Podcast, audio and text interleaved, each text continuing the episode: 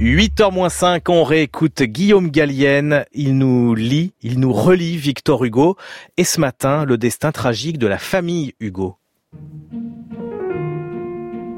La famille est la grande affaire de Victor Hugo, sa raison de vivre. Le glorieux écrivain n'est rien sans son clan. C'est là qu'il puise sa force et sa volonté dans ce qu'il nomme son groupe à part, qu'il forme avec son épouse Adèle et leurs quatre enfants. Leur premier fils Léopold n'a survécu que quelques mois. Les jeunes parents effondrés accueillent donc la naissance de leur fille aînée en août 1824 comme un miracle. Léopoldine sera l'enfant qui console et que les Hugo couvriront de tendresse. Didine est une fillette à l'esprit vif, souriante et joueuse. Entre son père et elle, c'est l'amour fou. Hugo lui transmet son goût pour la littérature. Adolescente, elle devient même la copiste officielle de ses œuvres, devant Juliette Drouet qui a longtemps tenu ce rôle. Elle participe aux soirées données place royale, côtoie Balzac, Vigny, Gautier, Franz Liszt. C'est une jeune fille accomplie qui voit son père une admiration sans faille. Cher papa, ton nom que je porte me fait l'effet d'une couronne, lui écrit-elle à 15 ans.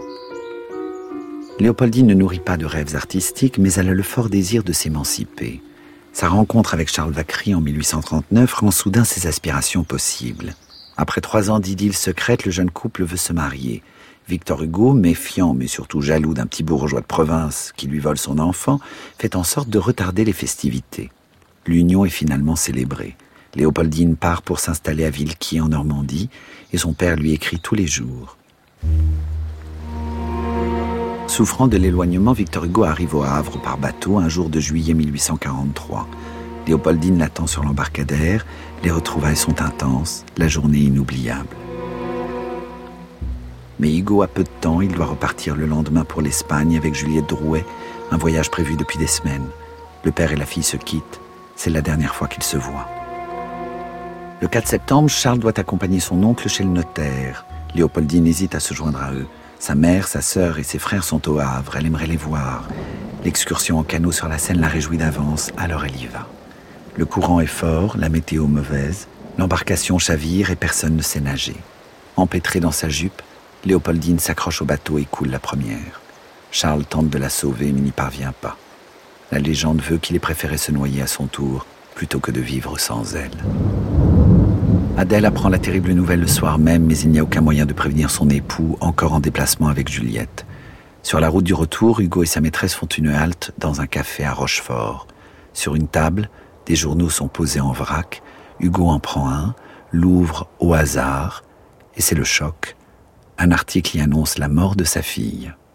Voilà qui est horrible, aurait-il balbutié. L'année qui suit, les pages restent blanches.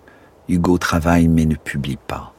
Il faut attendre la parution des Contemplations en 1856 pour voir réapparaître le fantôme de Léopoldine. Inconsolable, Hugo vit avec le souvenir de sa fille et se rend souvent par la pensée auprès d'elle. Demain, dès l'aube, à l'heure où blanchit la campagne, je partirai. Vois-tu, je sais que tu m'attends. J'irai par la forêt, j'irai par la montagne. Je ne puis demeurer loin de toi plus longtemps.